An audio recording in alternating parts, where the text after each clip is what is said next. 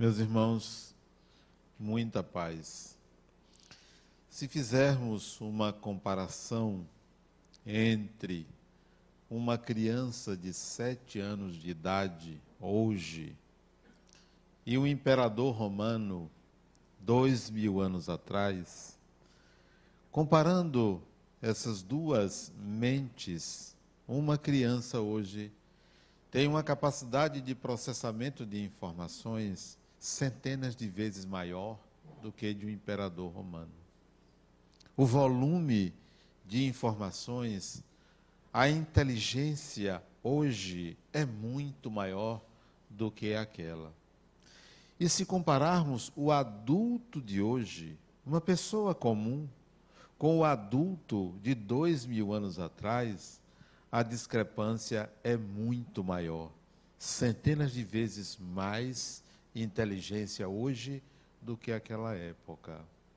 A nossa ignorância há dois mil anos era muito grande. Hoje, se temos essa inteligência, se temos essas habilidades, essas capacidades, vamos projetar dois mil anos à frente. Ano de 4018. Se olharmos para 2018, vamos dizer assim, como aquele povo era ignorante. A nossa ignorância de hoje não é percebida. Nós nos achamos muito sábios, porque nos comparamos com o passado, com 50 anos atrás, com 100 anos atrás. Mas qual é a nossa ignorância, então, em relação ao futuro? Muito grande. Isso chega até a, a ter um, um gostinho de inferioridade. Eu sou ignorante e não assumo a minha ignorância. Em matéria de conhecimento da mente humana, não precisamos ir a dois mil anos. Vamos a 200 anos atrás, 1818. O que que sabia a ciência humana? O que que sabia o ser humano a respeito do funcionamento da mente? Nada. 200 anos atrás se pensava que o ser humano era uma pessoa que pensava o presente, que existia um passado e que existia uma imaginação futura. Somente isso: passado, presente e futuro. Como funcionava? Não se teorizava sobre isso não se distinguia um pensamento de uma emoção, não se distinguia um sentimento de uma emoção, sequer o intelecto era conhecido como blocos de pensamento. A ideia não era distinta do pensar. Nada era conhecido da mente humana. 200 anos atrás, os primeiros teóricos sobre a mente humana surgiram no meio do século XIX, lá por volta de 1850 ou um pouquinho antes, dois médicos alemães, Carl Gustav Karus e Eduardo von Hartmann, esses dois teóricos da mente humana, começaram a falar que existia uma zona da mente humana chamada inconsciente não consciente, que possuía conteúdos do pensar que foram ali guardados, esquecidos. 1850, por volta de 1850. Portanto, menos, bem menos de 200 anos começou a se pensar sobre a mente humana. O que, que nós sabemos hoje sobre a mente humana? Muito pouco em relação àquele período, muito pouco até o ponto de não termos uma ideia precisa a respeito do pensar, do sentir, do intuir, do imaginar. Há várias escolas teóricas a respeito da mente humana. Há uma, uma escola cerebral que pensa, ou que acredita, melhor dizendo, que o cérebro é que gera pensamento. Há quem acredite nesse absurdo, quase uma heresia. Há quem ache que o cérebro produziu a mente. Há quem ache que a mente é que criou a matéria cerebral. Há quem pense que não existe inconsciente. Não há inconsciente, só há consciência. Há quem pense que a consciência é apenas um instante, um único instante irrecuperável. Muitas teorias.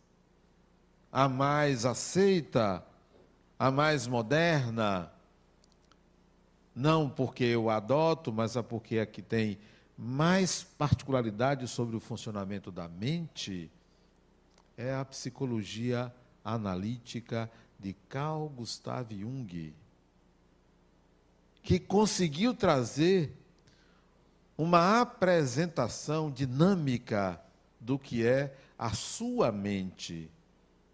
O que que contém a sua mente, a minha mente, a mente humana, sem apoiar-se na matéria, sem se apoiar no cérebro, no funcionamento cerebral.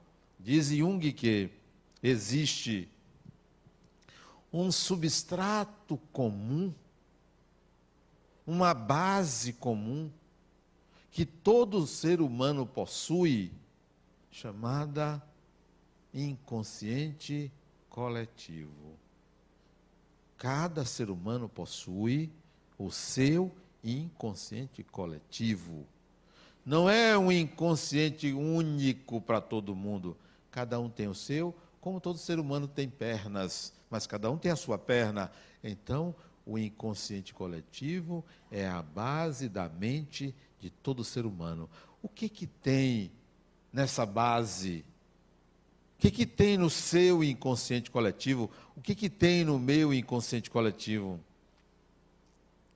tem estruturas forjadas a partir da experiência ancestral, ancestral humana, ancestral animal, ancestral desde quando se estruturou o primeiro princípio espiritual. Então, nós temos na base do, da nossa mente algo chamado inconsciente coletivo, cujas estruturas desse inconsciente coletivo Jung chamou de arquétipos. Arquétipos são como órgãos psíquicos que estão na base da nossa mente. São como filtros do impulso, da vontade, do desejo que se, se configura como ato, como realização. Arquétipos. Jung trouxe a teoria dos arquétipos. Teoria porque há outras escolas psicológicas que não admitem nada disso. Como se isso fosse uma fantasia, um delírio de um psicólogo, psiquiatra. Mas para Jung, isto era uma maneira de explicar o funcionamento da mente tudo, todo ser humano possui o seu inconsciente coletivo, ou um inconsciente comum, ou um inconsciente estruturado a partir de arquétipos. Isso quer dizer que, se você observa um chinelo que está virado de cabeça para baixo, o que é que você faz? Ou pelo menos o que, é que a maioria das pessoas fazem? Não precisa me responder. Todo mundo sabe. Da mesma maneira, se você se depara com a criança, um bebê de colo, ao relento, desagasalhado, sem roupas, qual é o primeiro ato que você deseja fazer com aquele bebê? Não precisa me responder, porque isso é coletivo. Esses atos coletivos comuns, semelhantes para todos os seres humanos, são promovidos pelos arquétipos. Os arquétipos é que nos direcionam a esses comportamentos. acima dessa estrutura, dessa base psíquica, nós vamos encontrar os conteúdos do inconsciente pessoal. São todas as suas experiências para Jung da atual encarnação, desde que você foi gerado.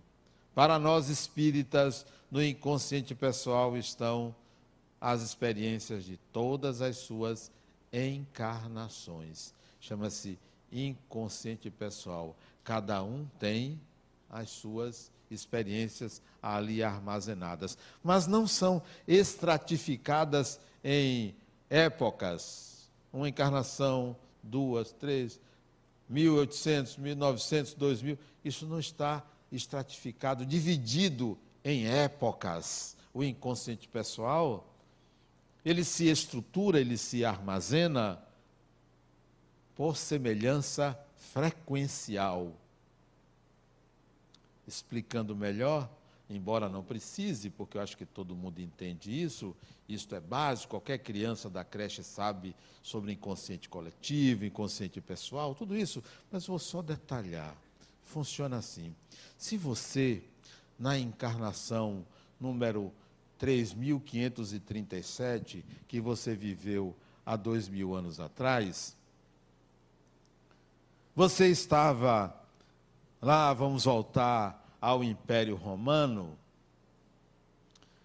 você estava empunhando uma espada para defender o, o castelo, para defender o feudo, para defender o imperador, que seja, e essa sua lâmina feriu alguém na garganta e sangrou, e você fez aquilo por dever de ofício e não por um desejo mórbido de matar o outro, mas sim porque estava em defesa de um território, isso fica gravado na sua mente, esta experiência de cortar o pescoço de uma pessoa. E sangra. O sangue é de que cor? Vermelho. A espada de prata, digamos assim, ou de metal prateado. A frequência desse episódio significa o que que eu estava fazendo? Um dever cívico porque você defendia legalmente uma propriedade naquela época. Anos, isso está lá guardado no seu inconsciente pessoal. Os anos passam, você vive várias encarnações, várias experiências. Olhe você no século XVIII, estudando medicina em Paris. Estudando medicina em Paris. Estudante, entra na universidade e você tem que fazer cirurgia. Você pega um bisturi e tem que fazer uma traqueostomia num doente. Você pega a lâmina, naquela época não tinha anestesia, era na tora, como se diz, você corta a garganta para entubar uma pessoa. Fez isso, sangrou, você entubou. Qual é o sentimento que você tem ao fazer esse corte? Dever de ofício. Dever de ofício. O ato se assemelha. A frequência vibratória do seu psiquismo a fazer aquilo é a mesma daquela época. Isso vai para um buffer de memória, para um estágio de memória semelhante, embora estejam aí dois mil anos ou mil e tantos anos de diferença entre um e outro, eles são armazenados na mesma frequência. Então, o sistema de armazenamento das nossas experiências no inconsciente pessoal não é cronológico, é por frequência, independentemente de quando aconteceu depende apenas da intencionalidade e do tipo de ato. Não depende de um julgamento moral. Não depende se era legal ou ilegal. Depende da intencionalidade do espírito. Se aos cinco anos de idade, cinco anos de idade, aqui creio que todos têm mais do que cinco anos de idade. Você estava na cozinha da sua casa, do seu apartamento, e sua mãe lhe vê se dirigir ao fogão onde tinha uma panela cozinhando. Ela diz assim para você: não pegue na panela, porque você pode se queimar. e entra para o quarto. Daí a pouco, a intuição materna diz: espera aí, e se ela mexer naquela panela? Se levanta da cadeira, vem para o corredor e vê a menina já suspendendo a tampa. Ela dá um grito na criança. Menina, vai correndo lá, bate na menina, porque ela ia se queimar. E a menina chora. Toma um susto. E sabia que ia fazer uma coisa que estava em desacordo com a ordem materna. E ainda apanha. Essa experiência é logo esquecida. Momentos depois, a mãe já está dando comida, para a criança. Momentos depois, a mãe já saiu para comprar um presente. Momentos depois, a mãe já está beijando a cabeça. Aquilo já ficou para trás. Você esquece. A experiência fica lá no inconsciente pessoal. Você vai esquecendo. Você esquece não imediatamente. A mãe esquece imediatamente, mas você demora um pouquinho, porque você apanhou. Mas logo depois vem um presente, vem outro presente, vem o dia seguinte, vai esquecendo, esquecendo. Ok. 15 anos de idade. 15 não, 14. 14 não, 13. Aliás, 12 anos. 12 anos de idade, você está na escola. Você menina, eu estou me referindo a uma menina. Você, menina, está na escola 12 anos. E está paquerando um coleguinha. Você paquera ele, como é de praxe, né? Ele, bobo, não está nem aí, está caçando borboleta, e você ali interessada nele, né? Ele aí olha para você, você disfarça, como toda mulher, tem uma capacidade de disfarçar fantástica, quase uma atriz global. Até que você consegue que ele lhe procure. É a grande vitória do feminino, é ser buscada, desejada, embora ela quem escolhe. Até que acontece o momento mágico, né?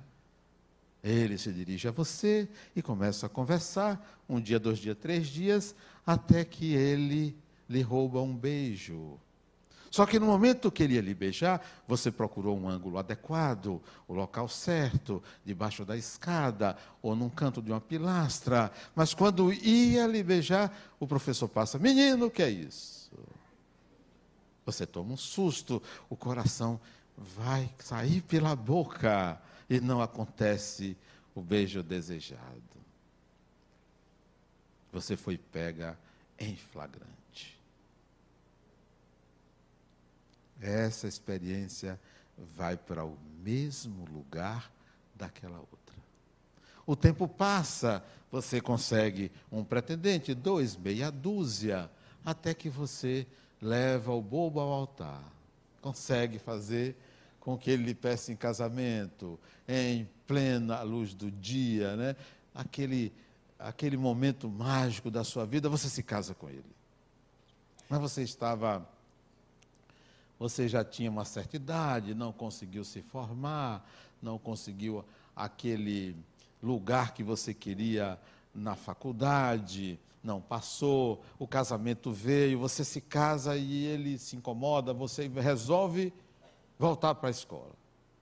Trinta e poucos anos já, com um filho ou dois, vou voltar a estudar, vou concluir meu curso, entra, mas aí já não se lembra de muita coisa, tal, pede ajuda a uma colega, plena prova,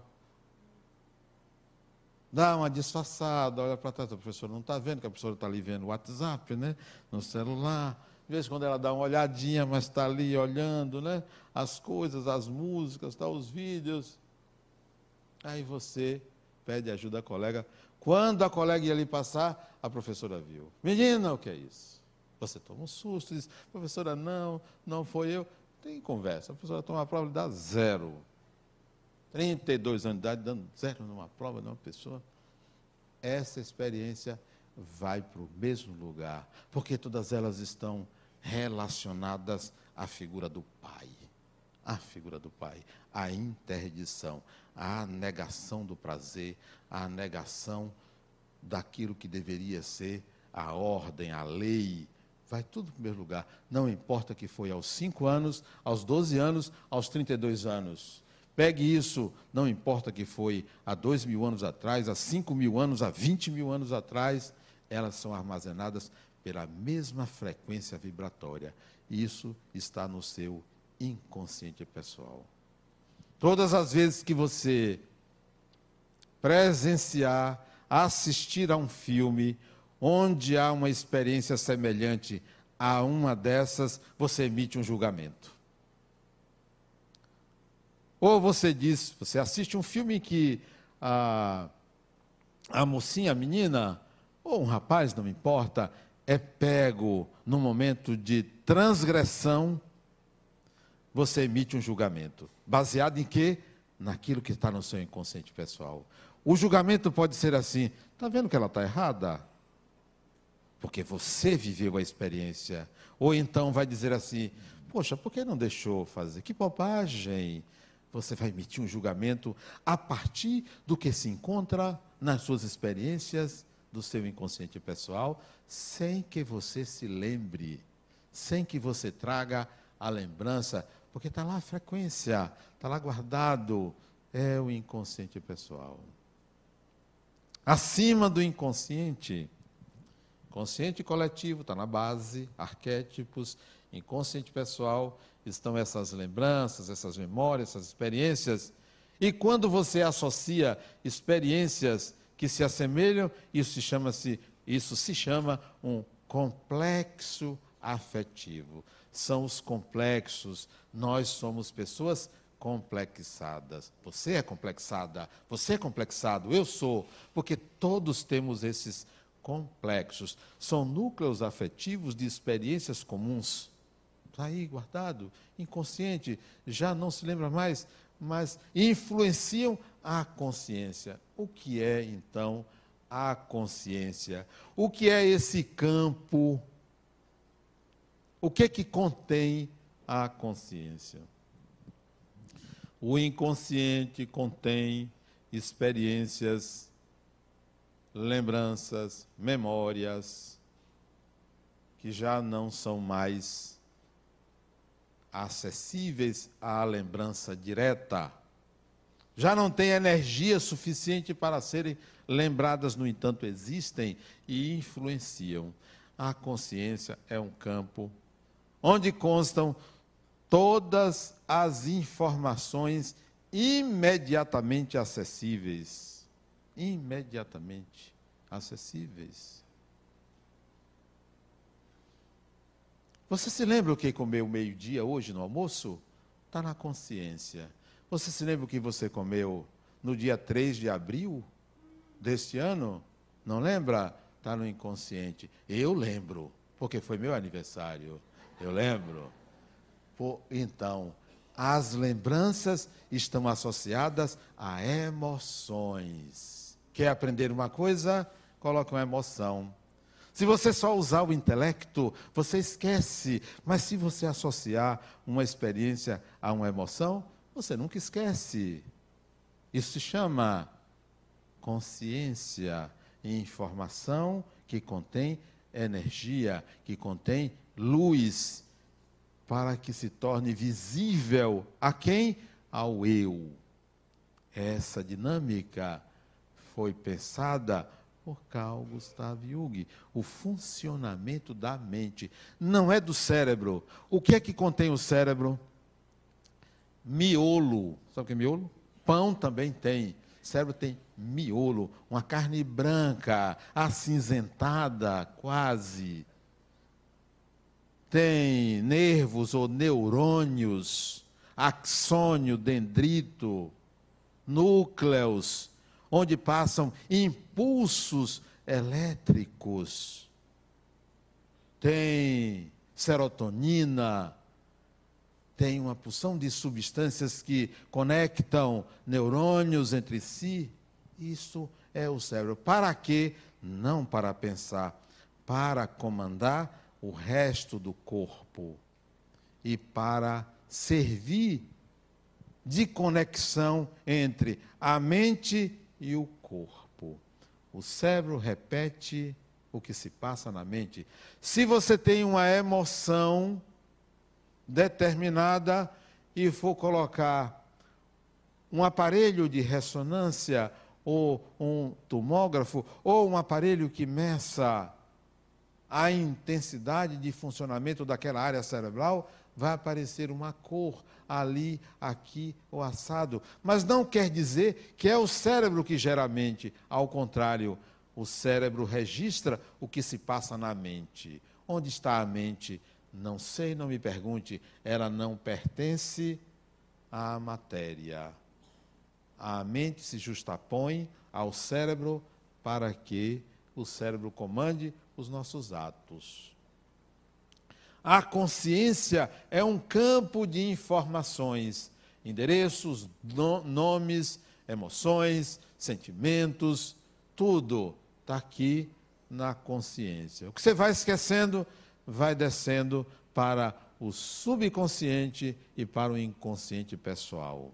A consciência é um grande campo de informações. Ocorre que aquela criança de sete anos tem milhares de informações na mente, milhares de imagens, que o imperador romano lá tinha meia dúzia, porque não era a era da imagem, via-se muito pouco, retinha-se muito pouco. Então, o campo da consciência lá de trás era reduzido. O campo da consciência de hoje é enorme, a tal ponto que você não consegue selecionar a, a, imagem que você quer, é tanta imagem que você vai passando até encontrar a mais precisa do que você quer simbolizar. A nossa consciência possui um volume muito grande de informações. Bom, mas quem é você? É o inconsciente pessoal? É a consciência? Não. Você não é sua mente. A sua mente é um aparelho. É um aparelho. A sua mente é semelhante ao celular. Melhor dizendo, o celular é semelhante à sua mente. Não é você. Você é o espírito que usa isso, que usa a consciência, que usa o inconsciente, que usa essas informações você é o espírito. É você que é imortal. Não é a sua consciência, porque quando você dorme, o que, que acontece com a consciência? Abaixa-se. O espírito não dorme. Nunca dorme. Nunca perde a consciência de si. O cérebro não retém essas informações. As informações estão na mente. Por isso que quando você desencarna, continua. Não é porque o cérebro morreu lá, desintegrou-se, que você perde as informações, porque as informações não estão lá, não estão no cérebro, elas estão na mente. E o espírito, quando desencarna, leva a sua mente ocorre ainda que, quando você vai dormir, você, espírito, não dorme, dorme o corpo. Quando o corpo dorme, aquilo que era consciência tensiona o que é inconsciente. Aquilo que é inconsciente tensiona a consciência de tal maneira que são duas forças que se opõem e se compensam: consciência e inconsciente pessoal. Essas duas forças são tensionadas de tal forma que acontece um alívio de tensão chamado de o sonho é o alívio da tensão entre os conteúdos do inconsciente e a consciência. É o sonho. Sonhar é aliviar-se de uma tensão. Sonhar é natural. Todo ser humano sonha todos os dias. Agora, nem todos se lembram, mas sonham. O sonho é produto da tensão entre a consciência e o inconsciente. Não mentem, não falseiam, falam de uma realidade do interior, do psiquismo humano, o sonho. Se você tem um sono de sete horas, seis horas, sete horas, oito horas, meu sono, por exemplo, é no máximo sete horas, seis horas e meia é meu sono. Está de bom tamanho. Às vezes eu quero até dormir menos. Seis horas e meia. Sete horas e meia. Todo sono obedece fases. Você sonha de quatro a seis sonhos por noite. Não se lembra de todos, mas sonha. Cada sonho seu demora, em média, de 30 minutos a uma hora e meia. Cada sonho. Isto é quantificável por um aparelho chamado encefalograma, eletroencefalograma. Mede a hora que você começa a sonhar. Sabiam disso? Você vai deitar. Eu tenho uma facilidade de dormir fantástica. Eu demoro em média 5 segundos, 10 segundos para dormir. Sério? É, é um negócio impressionante. Deitou, apagou. A minha esposa, quando começa a falar, cadê? Eu já fui. Fui. Hashtag fui. Sério, é rápido. Tem uma técnica também, é rápido. Se você medir, tem um determinado momento, 15 minutos, 20 minutos depois, a agulha do aparelho, ó, começa a mexer como se você estivesse acordado, acordada. E isso demora de 30 minutos a uma hora e meia. Chama-se sono REM. Movimento rápido dos olhos. Porque quando a agulha começa a mexer, a pupila dos olhos, ó, pode olhar uma pessoa dormindo. Você vai ver, ó, a pupila dos olhos. A pessoa está dormindo. Que, que acontece ali? Você deita. Daqui a pouco começa a sonhar. Por que, que a agulha mexe? Porque mexe o nervo óptico. Porque o inconsciente, em contato, em comunhão com a consciência, gera imagens. Se gera imagens durante o sono, impressiona o nervo óptico. A pupila, então, é obrigada a se mexer, porque está havendo um estímulo de imagem produzidas pela relação entre o inconsciente e a consciência. O nome disso é sonho. Você está sonhando. Se você acordar antes desta fase, se alguém lhe acordar ali, você não lembra de nada. Passa essa fase, digamos que dure 50 minutos. É de meia hora a uma hora e meia. Digamos que durou 50 minutos. Aí a pupila não mexe mais. Se você for acordar daqui, também estava sonhando nada. Mas se você for acordado, acordada nesta fase em que a pupila está se mexendo, você vai lembrar do sonho. A lembrança se dá quando você se torna mais consciente durante o sono REM, movimento rápido dos olhos. Só que você registra um pedacinho. Você registra um pouquinho antes do que aconteceu. Aí o sonho é pequenininho. no seminário de domingo, eu vou trazer dois sonhos. Um sonho relativo à relação com espíritos e um sonho de natureza totalmente psicológica da relação entre a consciência e o inconsciente e vou analisar esses dois sonhos. Você acorda de manhã, nem sempre lembra. Quando lembra, são imagens. Que sonho esquisito. Não existe sonho esquisito. Olha, eu sonhei com você. Você não sonha com o outro. Você sonha e coloca a imagem do outro no seu sonho. O sonho é seu, não é da outra pessoa. Ah, fulano, eu sonhei com você morrendo. Ah, veja aí o que. Você ia viajar, é? Não viaje, não.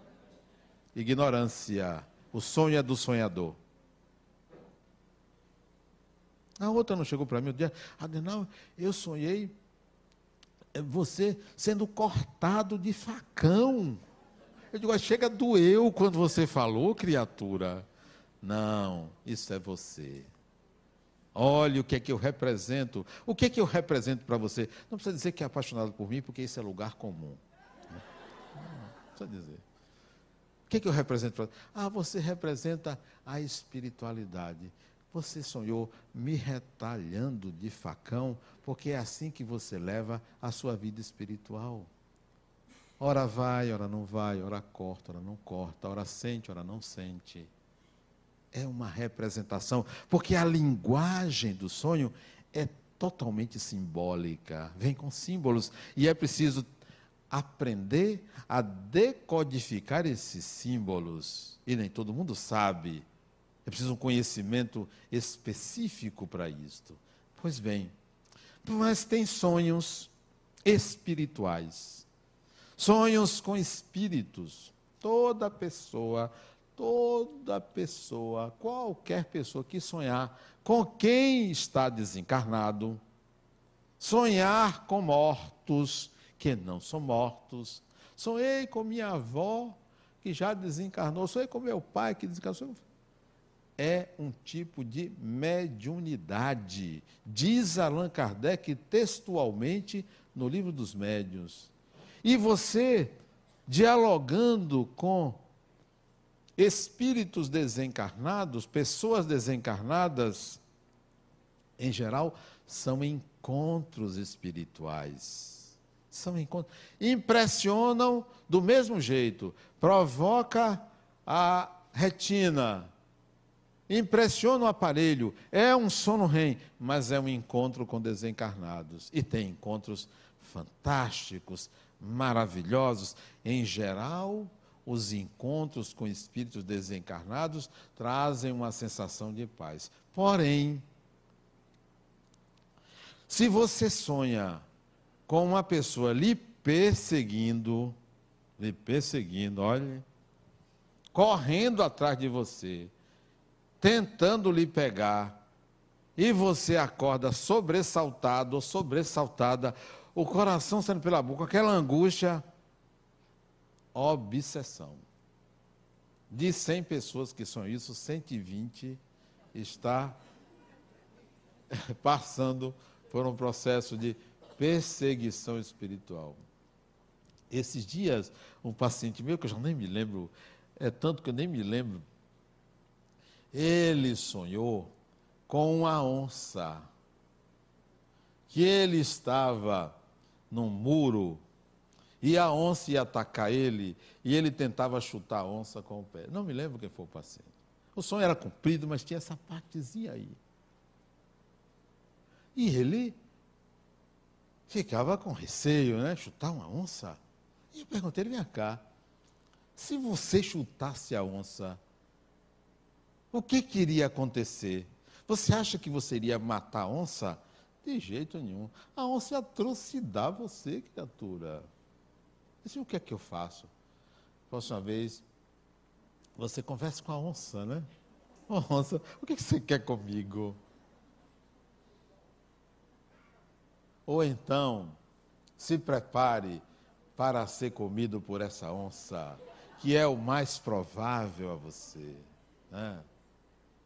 A onça é um animal, aliás, um animal belíssimo, a onça, né? Se eu fosse criador de bicho, eu queria ter uma onça, porque era o leão e a onça ali juntos, né? Eu e a onça, né? Eu adoro a onça, né? É um animal belíssimo. Talvez o maior animal da nossa floresta. Aqui nós não temos leões, né? não temos elefantes, talvez seja a onça mais bonito, mais exuberante, ou que tem mais força, né? E esse animal quer lhe atacar.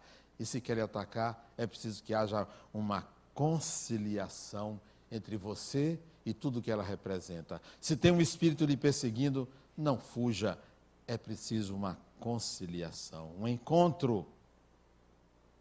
Próxima vez que você sonhar com a perseguição, acorde, beba água, e se for de madrugada, se eu vou dormir, eu vou enfrentar essa pessoa. Vem cá, o que você quer comigo? Antes de dormir, pense assim: eu quero me encontrar com você. Vamos conversar. Vamos ver qual é o problema. Por que você me persegue? Não tenha medo de desencarnados. Se quer de encarnados, não tenha medo. Enfrente a sua vida, enfrente quem você é. Sonhar com pessoas desencarnadas, em geral, são encontros espirituais, porque o espírito não dorme. Quer encontrar uma pessoa que está em Paris, na Alemanha, Nova York? Pois vá dormir pensando assim, fulana, vamos conversar, eu quero me encontrar com você, vá dormir com essa intenção. Muito provavelmente você irá lá. Se a pessoa estiver disponível, pode se encontrar com você. Se não tiver, paciência, não pagou a viagem, não teve gasto, não teve hotel, você vai e volta na mesma pegada. Você foi, tal que você volta. Nós somos espíritos e podemos, como sempre ou geralmente fazemos, sair do corpo durante o sono do corpo e ir para onde queremos. Sabe o que, é que eu faço para dormir em dois segundos, cinco segundos? Hoje de tarde mesmo eu tirei um cochilo, né? Eu deitei no sofá lá do lar. Só uma coisa, eu vou tirar um cochilo de 15 minutos. 10, 15 minutos. Não deu 10, deu 14. Né? Deitou, dormiu, acordei, tomei um banho, fui em casa. Como é que a gente faz isso? Sabe como é que a gente faz? Consciência é que deixa a gente acordado. Inconsciente é que nos faz dormir. Eu vou para o inconsciente. Como é que eu vou para o inconsciente? Nada do que está na consciência me interessa naquele momento. Nada. Nem o que vou fazer depois, nem se a luz está acesa, nem se tem ruído, pode ter um trio elétrico, eu durmo. Não me interessa o que está na consciência. Não tem compromisso depois. Não tem o que fazer. Eu quero ir para o inconsciente. Aí eu vou buscar um conteúdo do inconsciente e mergulho nele. Sabe que conteúdo é?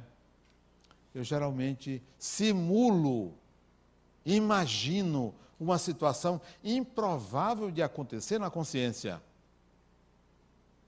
Chama-se imaginação. Eu vou para o imaginário. Fui. Nada me interessa na consciência. Mas as pessoas ficam preocupadas com o que, é que eu vou fazer amanhã, o que, é que eu vou fazer a semana que vem, que roupa vou usar, o dinheiro acabou. Tenho que fazer isso, tenho que dormir. Eu não tenho que dormir, eu tenho que ir. Quem dorme é o corpo, eu tenho que ir. E vou, porque nada ali me interessa. É uma morte simulada. Faça isso. Não se preocupe com quem está dormindo, com quem vai morrer, com quem morreu. Eu me lembro que no nascimento da minha primeira filha, 1983, ela, minha esposa estava grávida, foi na véspera. Ela acorda 11 horas da noite, eu já estava dormindo às duas horas. Ela me acorda, parece que vai nascer. Eu estou dormindo, deixa para amanhã, minha filha. Agora não. Você me acordou. Ah, deite aí, fica aí, deixa eu dormir. E, foi, e deu certo. Eu voltei para dormir, ela também. Como eu consegui dormir? E a menina nasceu 6 e 15 da manhã, viu? Nasceu de antes. Deu tempo de tirar um bom cochilo. Por que vou me preocupar com aquilo? Se o negócio fosse sério, aí já tinha levantado, já acordava, já brigava comigo. Aí não tinha jeito, tem que ir. Não me preocupa a consciência. Eu estou no meu mergulho para o inconsciente, porque isso é que é descanso da vida. Quer descansar? Vá para o inconsciente. Saia da consciência. Nada interessa à consciência. Sem nunca tomar um remédio para dormir. Eu acho isso uma falta de. de quê mesmo? Eu não sei nem falta de quê. Para que uma pessoa vai tomar remédio para dormir? Para intoxicar-se? Para ter um sono artificial? Eu quero sair do corpo e me encontrar com os espíritos. Vamos conversar, vamos a algum lugar. Costumo visitar pessoas durante o sono. Eu pego o endereço, me dê o endereço antes de dormir. Eu digo, eu gostaria de visitar a pessoa. E vou lá fazer minhas visitas, olhar a vida alheia, olhar a vida dos outros, né? É tão bom, né? Você ir à casa dos outros, às vezes eu vejo. Uma vez uma pessoa conversando comigo aqui, você não, é, eu queria que você fizesse uma visita lá na minha casa. Eu estou vendo sua casa. Sério, eu estou vendo o seu quarto. Tem uma cama assim. Eu descrevi a. Como é que chama? A cabeceira da cama e disse: ó, o criado mudo está ao contrário. Estava ao contrário, a gaveta para o lado de dentro. Eu, disse, ah, eu botei assim, ela me deu uma explicação, não sei o que foi. Transporta-se para outro lugar. Nada que interessa. Você pode ir aonde você quiser, porque você é livre. Você é um espírito. O corpo é apenas um equipamento de uso fantástico. Mas você tem que se ver espíritos, conversar com espíritos durante o sono. Isso é possível. Sua mãe, seu pai, seu avô, sua avó, sua bisavó, seu irmão, seu filho, seu. Vamos conversar. Mas as pessoas ainda têm medo. Vivem na ignorância, como se tivesse no século retrasado, ou oh, dois mil anos atrás, três mil anos atrás, achando que espírito é sobrenatural, achando que espírito é alma. Olha, tendo medo. Você acredita que tem gente que tem medo de escuro? Que não vai na cozinha de noite. O que é isso? Criança. Ainda criança. Mentalidade infantil.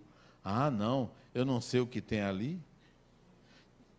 Eu conheço uma pessoa que vai, eu nem me lembro o nome dela. Eu sei que ela dorme no andar de cima, quando ela precisa ir no andar de baixo, ela corre muito rápido para acender a luz. Como se isso fosse garantia de luz acesa, não tem mais nada. Só tem quando a luz está apagada. Veja que criancice. Criatura, espíritos, não se incomodam com luz acesa ou apagada, está dormindo na sua cama junto com você. É mesmo, Adenal. Veja se você já sentiu o colchão baixar um pouquinho. Eu chego a dar risada. O que eu digo de verdade. Aí ela disse assim, ah, mas é mesmo, viu? Pois é. E às vezes não é um só, não, é meia dúzia. É. Meia dúzia.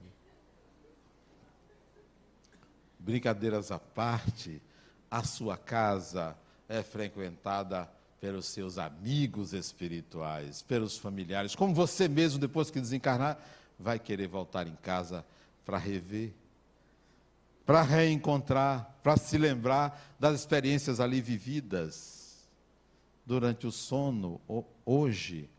Deseje sonhar com determinada pessoa já desencarnada. Não vai atrair a desencarnação, não. Não vai atrair, não. Para morrer, basta estar tá vivo. E outra coisa, se desencarnar dormindo é muito bom. Não dá trabalho, não paga despesa de hospital, né? De manhã você vai acordar, você já acorda em outro ambiente, né? Coisa boa, né? Então não tenha medo da morte, não. Sonhar é uma atividade necessária ao nosso psiquismo para aliviar as tensões entre a consciência e o inconsciente. Nem todo sonho precisa ser explicado porque ele por si só já é o resultado de um alívio. Explicá-lo já é um upgrade, já é algo a mais. Mas o sonhar é uma atividade saudável a mente. O espírito só para onde quer, vai onde quer, e quando você traz isso, as experiências do espírito, para a consciência quando acorda, você tem absoluta certeza da sua imortalidade. Sonhar com desencarnados nos traz isso, aumenta a nossa consciência de que nós somos espíritos imortais. Venha ao seminário domingo. Domingo tem três candidatos: Adenauer na cabeça, né? Você vote em Adenauer primeiro, depois num dos dois outros candidatos. Pronto, mas vote em Adenauer. Depois você vai votar. Pega a sua bermuda, né? E vai votar, vai escolher o seu candidato, cumprir o seu dever cívico. Muita paz.